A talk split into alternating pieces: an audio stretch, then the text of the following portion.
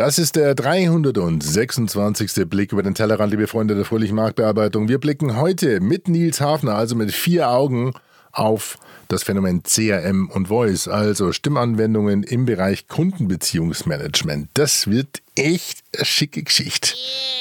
Servus. Good stuff.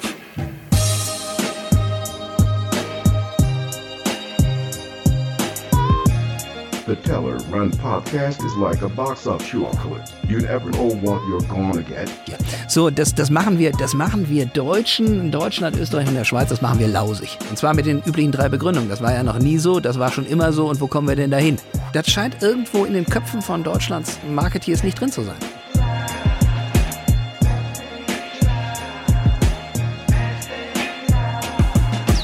Hi, hier ist Svenja von Crowd Media und ich wünsche euch jetzt viel Spaß beim Blick über den Tellerrand mit Alex.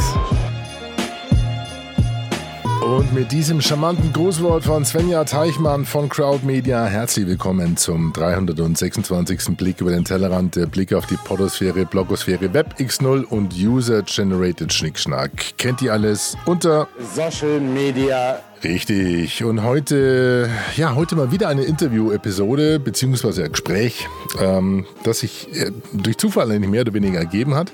Genauso wie die letzte Episode, äh, wird jetzt nicht zur Regel unbedingt, aber äh, wenn ich jetzt so in das Feedback zur letzten Episode reinschaue, da muss ich ehrlich sagen, es, ist, es scheint gut anzukommen. Gell? Also erstmal vielen Dank für das Feedback zu der Episode Audiografie im Kontext digitaler Transformationsprozesse. Ja, war ein bisschen versch verschrumpelt, verschrägt, dieser Titel. Hat keiner äh, so richtig kapiert, was, was, was meint der Podbim bei der ah, Audiografie. Im, also im, letztendlich war das ja eigentlich ein Ergebnis eines Podcast-Workshops mit einem sehr guten Club 55 Kollegen, Coach, Trainer, der Tom Klein, der seit Jahrzehnten schon Unternehmen bei ja, bei Transformationsprozessen hilft. Und äh, er wollte, wir haben so ein bisschen Podcasting probiert und dann haben wir die Rollen getauscht und er hat mich interviewt und ihr habt es ja vielleicht schon gehört.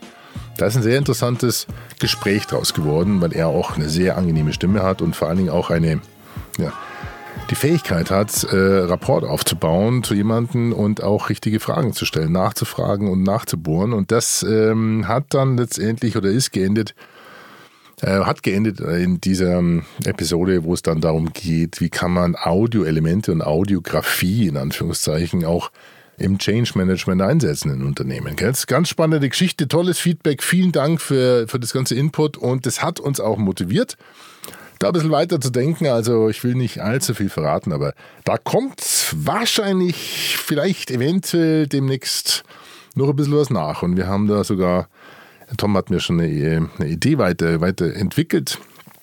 Äh, sehr coole Geschichte dabei rum. Jo. So, also, jetzt aber heute zu äh, dem äh, ja eigentlich Flyby-Interview, denn der Nils war auf dem Weg zu einem anderen Event und äh, da geht es um CRM und Voice, aber heute auch mit einem kurzen Werbeblock.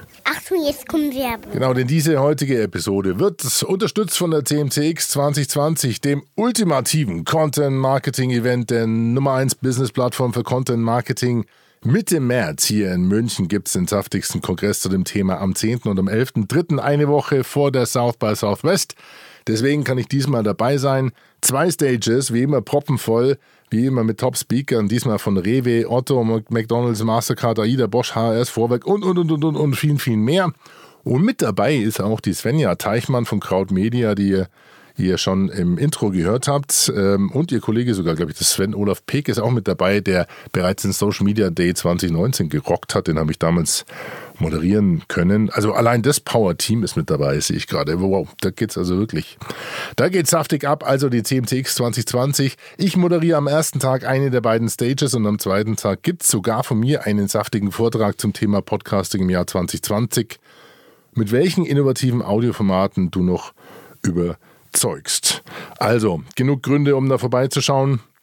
Und weil ich der weltbeste Moderator der CMCX bin und der Frank Puscher immer sehr neidvoll auf meine volle Stage schielt, darf ich euch auch einen extra Rabatt anbieten. 10% auf alle Karten der CMCX mit dem Code äh, ist es dein Ernst? CMCX 2020 minus Alex Wunschel minus 10, also CMCX groß geschrieben und A bei Alex und W bei W, CMCX 2020 minus Alex Wunschel minus 10, 10% auf alle Tickets. Was ist denn das für ein Code? Ich kann doch so nicht coden. Jetzt, jetzt, jetzt. Es ist aber genug. Absolut, Lara. Wir machen es einfach einfach unter pimpyourbrain.de. Eurem Blog zum Blick, Blick, bei eurem Blog zum Blick gibt es den Code zum Kopieren. Copy-Paste. Ja, ohne und mit Bindestriche. So, jetzt zur heutigen Episode und zu Professor Dr. Nils Hafner. Den Nils kenne ich gefühlt schon seit eben, genau, seit ewigen Zeiten. Er ist ein, ein treuer Zuhörer unseres kleinen Freunde-Radios und ja, er ist ähm, nicht nur International Keynote Speaker, Blogger, Professor, Edutainer in Sachen CRM, er ist aktiver ähm, MTP-Alumni. Er bloggt hervorragend unter CRM bzw. Hafner on crm.blogspot.com, der äh, Nils.com. Also eine Domain muss drin sein, das Professor. Aber hier jetzt eben hafneroncrm.blogspot.com und der Link unter pimpyourbrain.de. Und er hat ein Buch geschrieben, Die Kunst der Kundenbeziehung, denn das hat er wirklich drauf. Er ist für mich so ein bisschen der CRM-Papst, weil er wirklich seit ja, gefühlt schon Jahrzehnten in dem Umfeld aktiv tätig ist, Unternehmen dabei berät und an unterschiedlichsten unzähligen Hochschulen doziert zu dem Thema. Und der Nils, der war hier. Genau, der war hier in den Kutscherhaus Studios im Flyby sozusagen zu einem Termin hier in München und dann habe ich mir den abgegriffen, denn äh, wir haben im Vorfeld schon ein bisschen hin und her gechattet und haben gemerkt, dass das Thema Voice, Sprachanwendungen im Bereich CRM natürlich eine ganz interessante, eine ganz spezielle Rolle spielt. Und ich wollte von ihm wissen, wie weit das ja automatisierbar ist und wie sich eben dieses ganze Thema Trends zu Sprachanwendungen und Voice im Kundenbeziehungsmanagement niederschlägt. Und äh, dabei wünsche ich euch jetzt viel Spaß. Genau. Der Nils. Darf ich, den, darf ich dich CRM-Papst nennen? Du, du kannst mich nennen, wie du, wie du willst. Also das ist, ich bin, ich hab, das habe ich von Harald Junke gelernt. Ähm, man, äh, also Hauptsache der Nachname ist richtig geschrieben. J-U-H-N-K-I. H-H-F-N-E-R. H-F-N-E-R. Genau, So Nils das. Hafner. Nils, ich grüße dich. Herzlich willkommen hier in dem Kutscherhaus Studios. Schön, Hallo da. Alex, das freut mich mal da zu sein. Genau, du bist ja nicht direkt um die Ecke, du bist vom Bodensee. Hast da, was ist deine Homebase? Genauso, genauso ist das. Homebase Bodensee und arbeiten eigentlich größtenteils in Zürich einerseits, was Beratung angeht, und andererseits an der Hochschule Luzern. In Luzern. In Luzern, der H-F-N-E-R, richtig geschrieben. so ist das. Und Nils, ich darf dich auch offiziell als äh, CRM-Papst betiteln, hast du gesagt? Hauptsache der Nachname ist richtig geschrieben. genau, deswegen habe ich ihn zweimal, zweimal buchstabiert. Wir kennen uns schon eine ganze Weile und ich weiß, dass du im Bereich Customer Relationship Management, äh, Kundenbeziehungsmanagement, CRM, das ist dein, das ist deine Hut, das ist dein äh, Turf, da bist du daheim wie keine andere. Und ähm, ganz spannend war, dass wir uns vor kurzem äh, oder ich einen Anruf von dir bekommen habe, weil du auch regelmäßiger Hörer vom Blick über den Tellerrand bist. Oh ja. Danke seit, dafür. Seit, seit der 210. Episode. Äh, ich schicke dir zu Weihnachten die 200, die 0 bis 209. Gerne auf, auf, willst du auf. CD-ROM oder brauchst du das? Fantastisch. Diskette, bitte, bitte Floppy Disk. Ja, Floppy Disk, genau. ähm, CRM und Voice, das äh, war so ein Punkt, wo du äh, durchgerufen hast, hast gesagt, okay, dir kommt das eine oder andere Startup bekannt vor und du hast auch, äh, auch Bekannte dort, hast auch Beziehungen dort und da lag dann, ja, da lag auf der Hand einfach äh, wirklich, wenn du mal in München bist, äh, uns zusammenzusetzen und dich einfach mal zu fragen, Stimme, äh, Stimmenanalyse, Synthese, Voice-Avatare. Du hast ja mitbekommen, was bei mir auf dem Podcast im Moment für Schwerpunkte waren. Und da geht's alles um das Thema, geht vieles um das Thema Voice-User-Interface, also wie wir mit Maschinen interagieren, wie die Maschine mit uns interagieren. Und da poppt zwangsläufig das Thema CRM auf. Wo begegnet dir das Thema Stimme im Bereich CRM im Kundenbeziehungsmanagement? Also das Thema CRM ist ja relativ groß und äh, man fragt sich ja immer, was, was muss passieren, damit Menschen überhaupt eine Beziehung zu einem Unternehmen haben wollen. Und da gibt es eigentlich zwei Dinge. Äh, Das Unternehmen muss auf der einen Seite was können, also, also Bedürfnisse befriedigen, andererseits muss das sympathisch sein. Ich sage mal kompetent und sympathisch. Und äh, das Thema kompetent hat sehr viel mit Problemlösung zu tun. So, und Problemlösung findet einfach beim Unternehmen im Kundenservice statt. Das heißt, äh, Kunden rufen an, schreiben eine Mail, wollen chatten, wollen jedenfalls eigentlich nur eine Antwort auf ihre Frage haben. So, und jetzt ist es natürlich so, dass äh, Kundenservice aus Sicht des Unternehmens äh, nicht immer die beliebteste Abteilung ist. Äh, das merkt man daran, wie, wie Unternehmen auch Callcenter-Agenten bezahlen, Mitarbeiter im Callcenter. Und äh, das heißt, Unternehmen sind immer wieder daran interessiert, eigentlich im Kundenservice Geld zu sparen. So, und jetzt ist natürlich die Frage, wo ist die Schnittmenge zwischen den Bedürfnissen des Kunden auf der einen Seite und auf der anderen Seite dem Bedürfnis des Unternehmens, äh, kompetent und sympathisch und dabei nicht zu teuer zu sein. Und da, da spielt Voice eine Rolle. Es gab vor, glaube ich, zehn Jahren, ist mir das erste Mal aufgefallen, dass Voice eine, oder, oder Sprachsynthese eine Rolle spielen könnte oder eine Sprachanalyse, weil da hat jemand behauptet, wenn du bei Callcenter anrufst und du bist in der Warteschleife, dann sind die Callcenter-Systeme inzwischen so intelligent, sagte er damals, dass die durchaus reinhören in, die, in, in dich als Wartenden und dann, wenn du dreimal Shit, Shit, Shit sagst, äh, irgendwie merken oder sie versuchen schon sozusagen deine Stimmungslage rauszuhören und ranken dich dann quasi im Callcenter rauf oder runter und priorisieren das. Das war vor über zehn Jahren. Hältst du das für eine Das ist Ja, keine, für clevere, keine clevere Idee. Weil, äh, Ich habe es aber oft versucht. einfach- Alter. Ich habe immer bei der Telekom so, ja, Glück, Glückwunsch, Glückwunsch dazu. Und was hat es dir gebracht? Nichts. weiß ich nicht. Ja, Nein, hat dir nichts gebracht. Ähm, also erstens mal ähm, würde das ja bedeuten, dass du da eine, eine, eine, künstliche Intelligenz hinten dran haben musst, die unterscheiden kann, äh, was ist eigentlich gefaked und was ist ein echter Emotionsausbruch. So, und zum Zweiten haben wir festgestellt, ähm, dass eigentlich das Thema Emotionenmessung während eines Calls, also während du tatsächlich einen Mitarbeiter dran hast, äh, eher schwierig ist. Das geht eher nach hinten los, weil äh, der Mitarbeiter, der das Signal bekommt, Achtung, Kunde wird langsam wütend, gerät in die Defensive und dabei ist er dann nicht kompetent und sympathisch in der Problemlösung, sondern der wird unterwürfig. So was passiert, wenn einer im Streit, Streitgespräch unterwürfig ist. Äh, der andere wird eigentlich noch wütender und merkt, dass er mit seiner Wut eigentlich zum gewünschten äh, Ergebnis kommt. Und das kommt für beide nicht gut, weil äh, der Kunde sagt dann am Ende, was habe ich denn da für einen Affen dran gehabt? Und äh, das Unternehmen sagt, der, der Mitarbeiter hat aber zu viel eigentlich, eigentlich Zugeständnisse gemacht.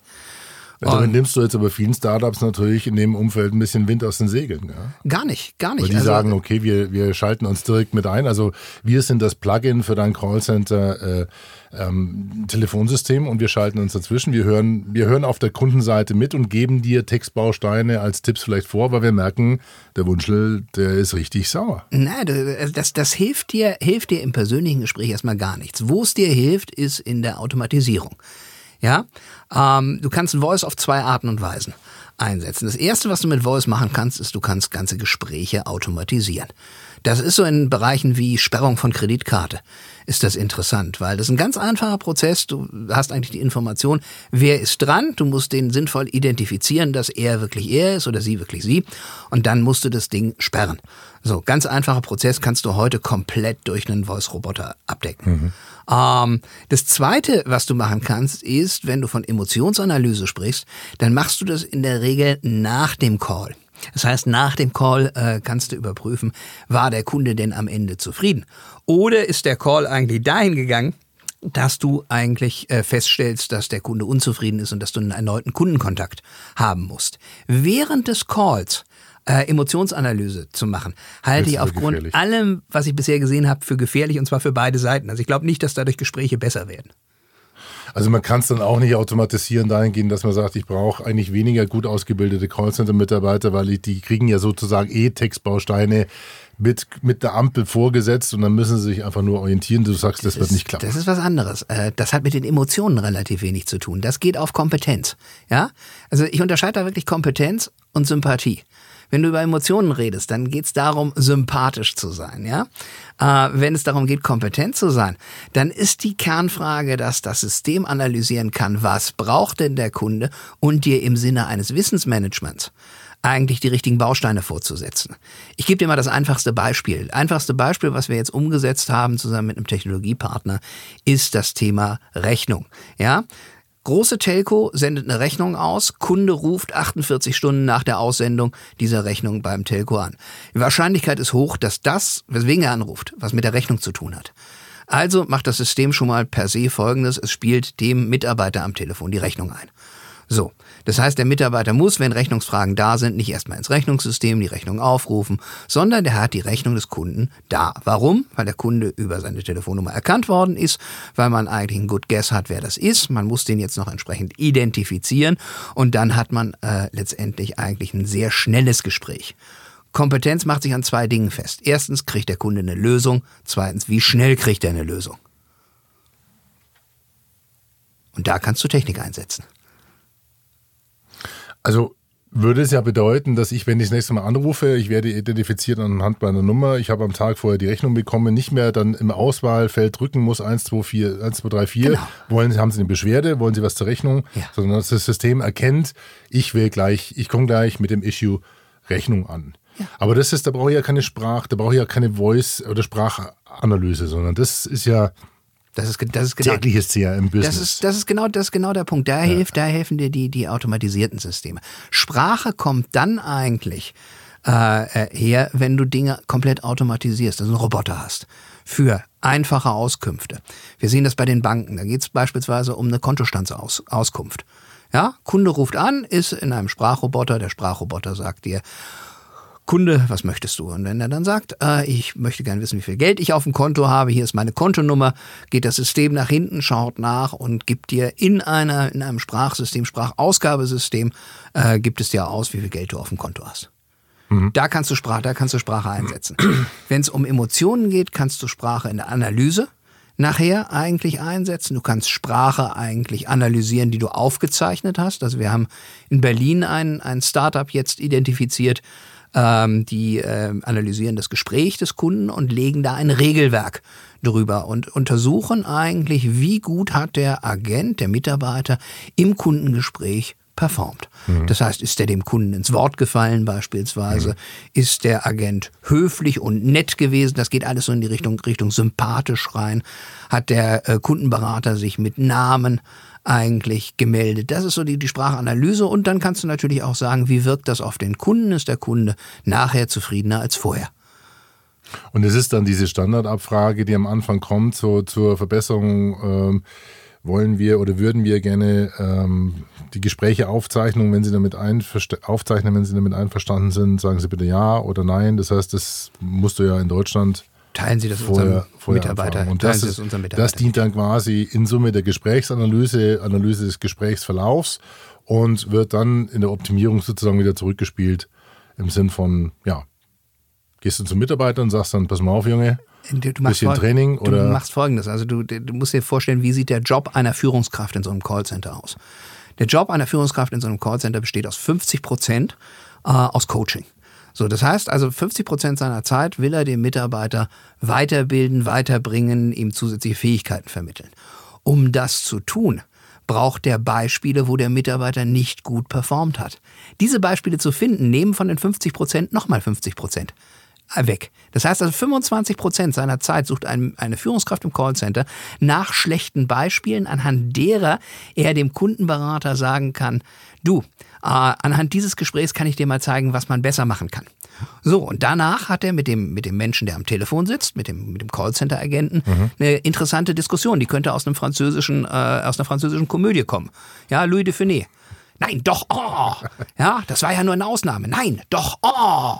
Und du kannst Aber ist nicht da nicht nachweisen. Optimierungspotenzial seitens der KI? Weil ich meine, Ja. kann man diese Gesprächsverläufe jetzt gerade, wo alles, diese Transkriptionsservices werden immer besser.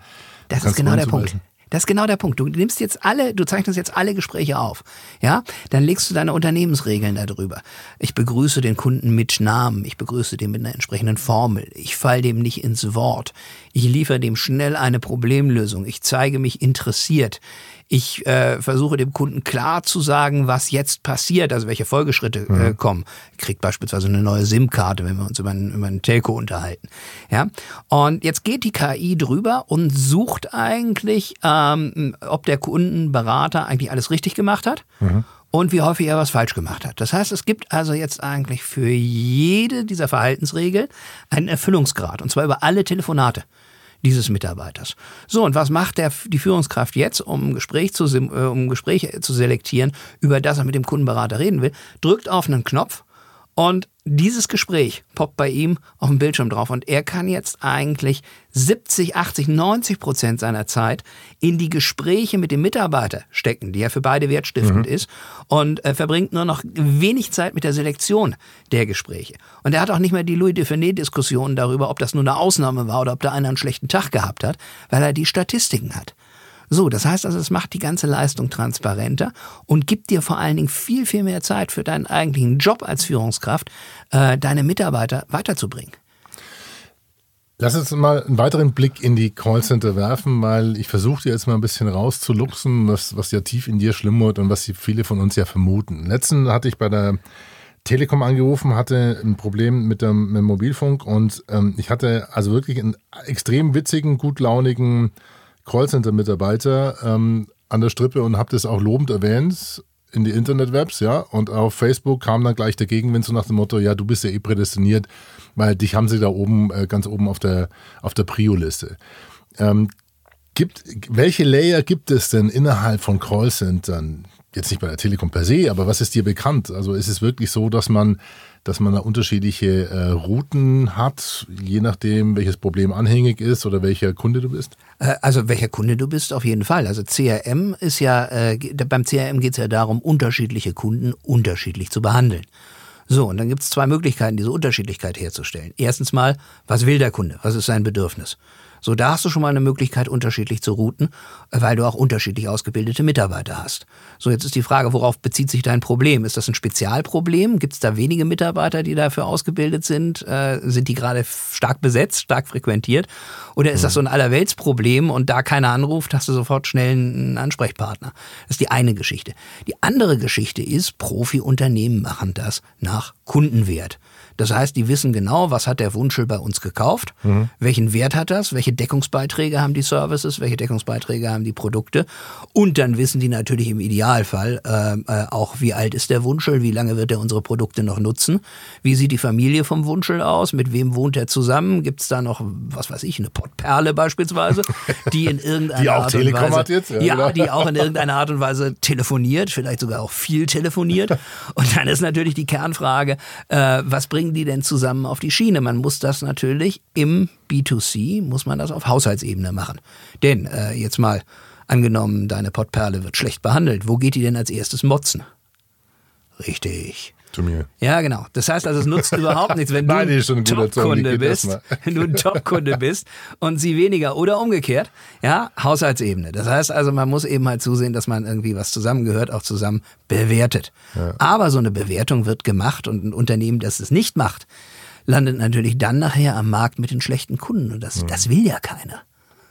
Jetzt hatte ich das letzte Mal ja die Yvonne hier, meine Schwester, die Sprachtrainerin ähm, und Schauspielerei ähm, trainiert, Körpersprache trainiert.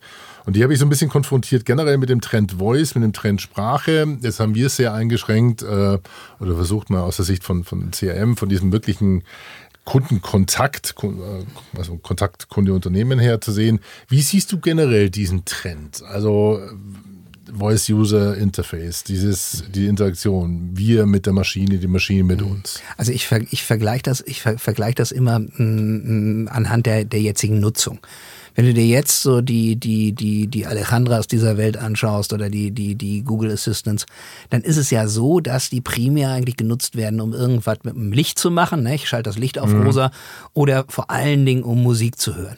So, und wenn wir uns jetzt angucken, wo kommt eigentlich das Smartphone her? Dann sehen wir ja ganz stark, das iPhone hat sich aus dem iPod entwickelt. So, was hat man mit dem iPod gemacht? Man hat Musik gehört. So, und insofern glaube ich, dass da schon so, so eine Parallelität ist, dass das Thema wichtig wird. Weil man hat natürlich auch festgestellt, mit diesem tollen Gerät kannst du viel mehr machen, als Musik zu hören oder zu telefonieren. Das sind ja genau die Dinge, die die Maschine heute schon kann. Und ich bin nicht derjenige, der, der an die äh, großen Umfragen glaubt. Ähm, aber wenn wir uns anschauen, welches Potenzial denn da ist, dann ist das Potenzial vor allen Dingen da, immer wiederkehrende Abläufe zu standardisieren.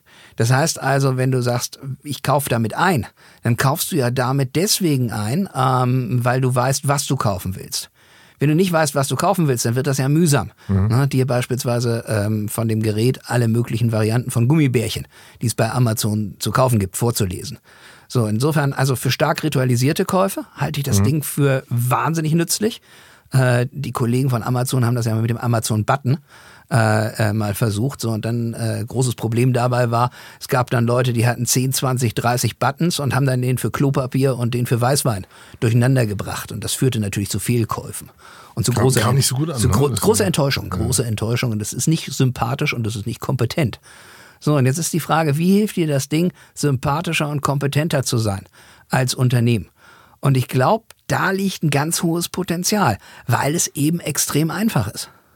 Jetzt besteht hier natürlich aber eine ganz große Gefahr und da muss ich jetzt, ähm, oder darf ich den David mal zitieren, der für Amazon Alexa zuständig ist, der in Hamburg beim Deutschen Marketing-Tag auch eine gute, eine gute Keynote gehalten hat und es sind ja, glaube ich, inzwischen fast 10.000 Leute, die da arbeiten bei Amazon in dem Umfeld, also Ja. nicht nur für den Sprachassistenten Alexa, sondern glaube ich auch inklusive Hardware und allem drum und dran. Enorm gewachsen. Und eine Frage, auf, wo, wo die sich immer so ein bisschen winden, das ist bei Google aber nicht anders, das ist so, das sind die großen Plattformen und Ökosysteme. Das heißt also, wenn du jetzt als Sparkasse, als Unicredit mit deiner Alejandra, äh, und wir können sie ausmachen, dann können wir es auch Alexa nennen, ähm, wenn du mit der interagierst, dann spricht er erstmal eine Stimme zu dir, die ja nicht deine Markenstimme ist.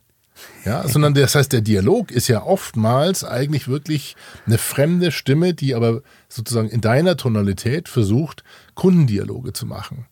Was glaubst du, wie wird sich das in Zukunft weiterentwickeln? Weil im Moment sieht es, also es gibt erste Ansätze, da natürlich über einen eigenen Skill, dann kannst du ein eigenes Stimmprofil hinterlegen, aber irgendwie habe ich das Gefühl, die sind da, ähm, ja, also, Also wenn ich Plattformanbieter wäre, ich würde das ja nicht ändern. Weil, also um es mal ganz klar zu sagen, du kannst ja, und das ist das, was, wo ich eigentlich die Hauptlimitation sehe, äh, diese Unternehmen bestimmen, welches andere Unternehmen Zugang zu diesem Ökosystem hat. So, und darin liegt natürlich die Kernlimitation. Ja, ähm, wenn du dich einmal auf so ein System eingelassen hast und das Ökosystem versteht, oh, da geht richtig was. Das ist eine richtig beliebte Geschichte. Dann kommt natürlich immer sehr schnell die Frage, warum machen wir das denn nicht selber? So, und äh, ich ja, sehe gut, das die, sind natürlich Gatekeeper. Ja, Ja, Also klar. Deswegen pressen die die, Die sind- Dinge in alle möglichen Wohnzimmer dieser Welt. Das ist, das, ist genau, das, das ist genau der Punkt. Die sind Gatekeeper und wann hören die denn auf? Wann machen die das Gate zu?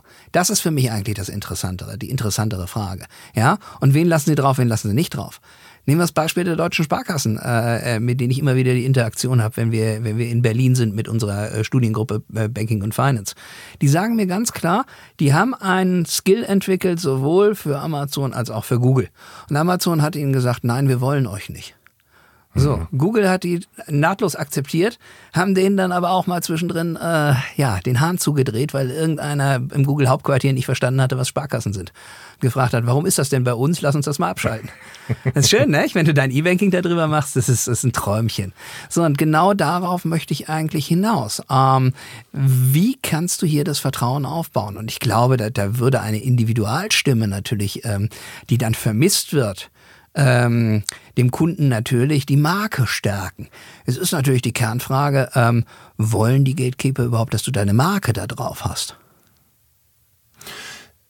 Das wollen sie ja eigentlich schon. Das äh, bringt uns natürlich zu einer anderen Problematik und zwar ist es ja das Phänomen der Apps auf den iPhones oder auf äh, oder äh, ja, Google Android, die ganzen Apps. Das Problem ist ja, ja, eine eigene App kannst du und ein eigenes Skill kannst du ja haben. Das heißt also, Amazon geht ja auch her und sagt, gebt uns Skills, ja, wir brauchen ja mehr Anwendungsfälle.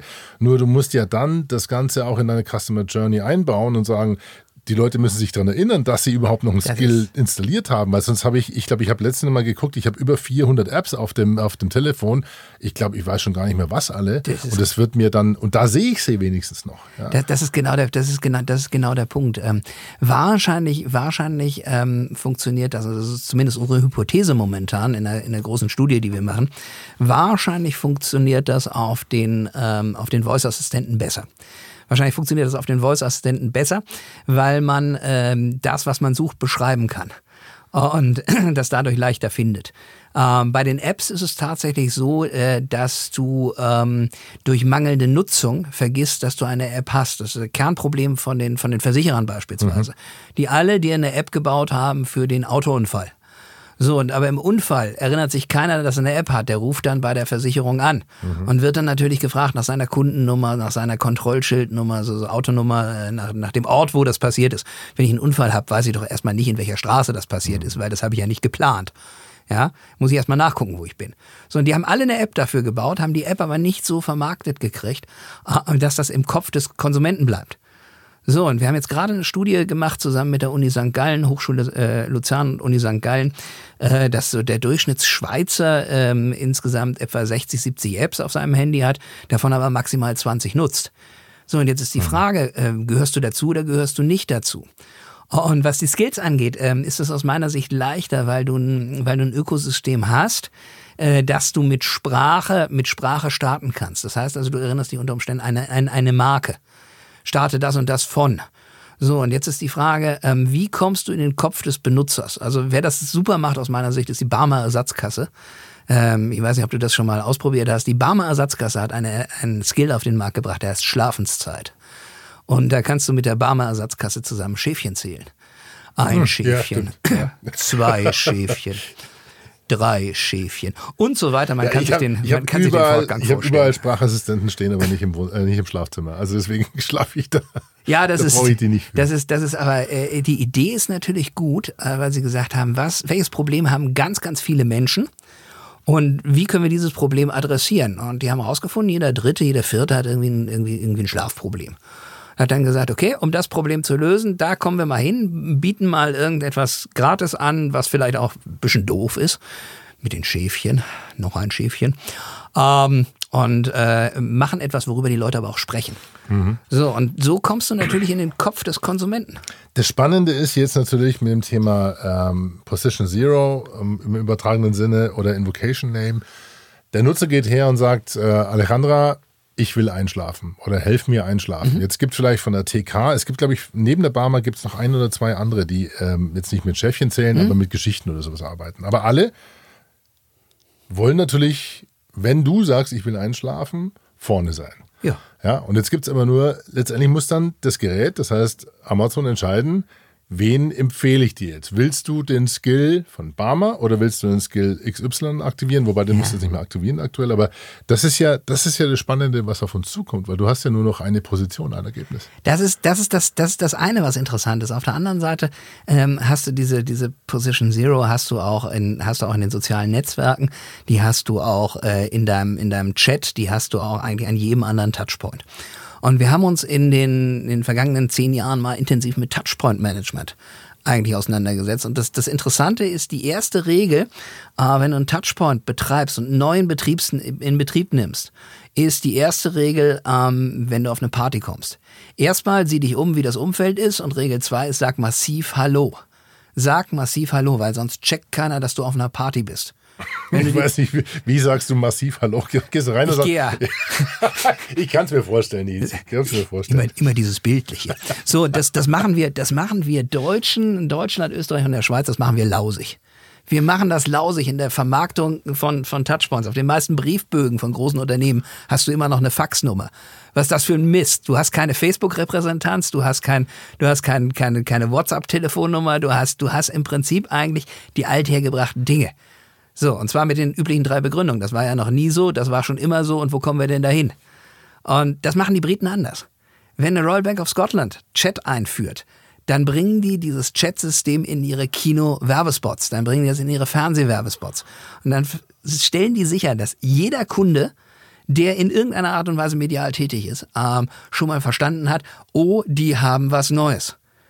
Das scheint irgendwo in den Köpfen von Deutschlands Marketeers nicht drin zu sein. Das ist, glaube ich, auch der, der, der ich glaube, einfachste Weg im Moment irgendwie die erste Position zu erlangen, weil Amazon sagt, was wir nach wie vor natürlich wollen, ist die, sagen wir, das Ergebnis mit der höchsten für dich möglichen Relevanz zu ermitteln.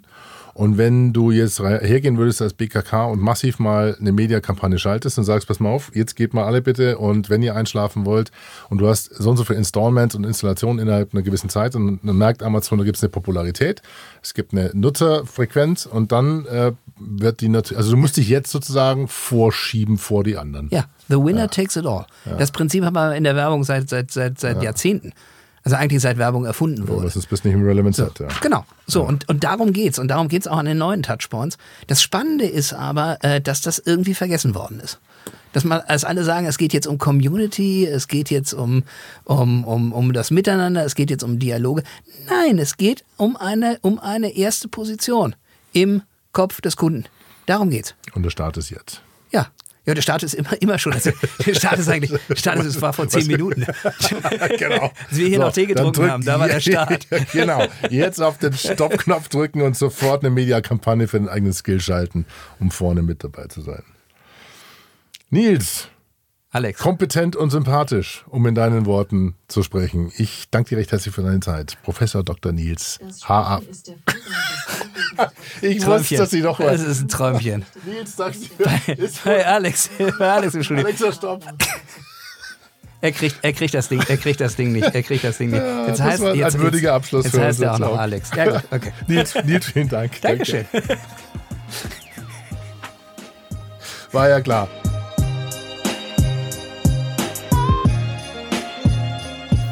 Professore Dodore Nils Hafner zum Thema CRM und Voice und auch so ein paar andere Randthemen, wenn es ums Thema CRM geht. Äh, vielen Dank fürs Zuhören. Das war's für heute. Äh, Feedback wie immer gerne unter alex.podpimp.de oder pimpyourbrain.de, eurem Blog zum Glück. Und damit äh, sage ich Servus aus Nymphcastle in Kutscherhaus Studios. Bis zum nächsten Mal. Bye bye.